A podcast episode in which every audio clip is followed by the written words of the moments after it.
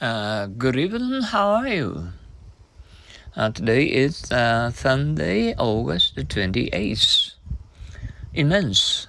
Is Mount McKinley a very large mountain? Oh, yes, it's immense. Uh, Mount, I, I love Mount Fuji very much. It's very cold outside. Large. What size shirt do you want? Medium or large? Immense. This is a very immense hydroelectric dam. He doesn't look like a billionaire, does, does he? No, he doesn't, uh, but he has an immense amount of money.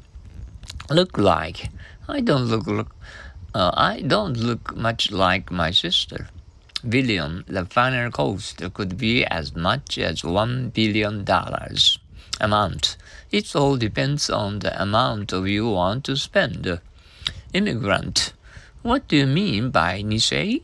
Nisei are American citizens whose parents are uh, large immigrants. Mean. I didn't know what uh, the word meant. American. I don't love Native Americans. Citizen. I love the citizens of San Francisco. Parent. I'd like you to meet my parents. Immigrant. Japan has many illegal immigrants from North Korea. Once more, immense. Is Mount McKinley a very large mountain? Oh, yes, it's uh, immense. Mount. I love Mount Fuji very much. Very. It's very cold outside. Large. What size shirt do you want? Medium or large? Immense. This is a very immense hydroelectric dam. He doesn't look like a billionaire, does he? No, he doesn't, uh, but he has an immense of, uh, uh, but he has an immense amount of money. Look like I don't look much like my sister.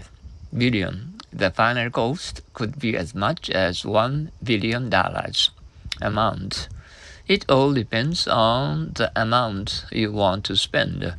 Immigrant. What do you mean by Nisei? Nisei are American citizens whose parents are Japanese immigrants. Me, I didn't know what uh, the word meant. American. I don't love Native Americans. Citizen. I love the citizens of San Francisco. Parent. I'd, I'd like you to meet my parents. Immigrant. Japan has many uh, illegal immigrants from North Korea. How about your today's? Um, I wonder if you had uh, um, a, a, wonderful time together with your friends over a cup of coffee. Oh, I hope you did. Okay, and try to think in uh, English here in Japan and try to understand English words in English. Okay, see you tomorrow. Okay, uh, have a good rest. I'll see you tomorrow. Bye now.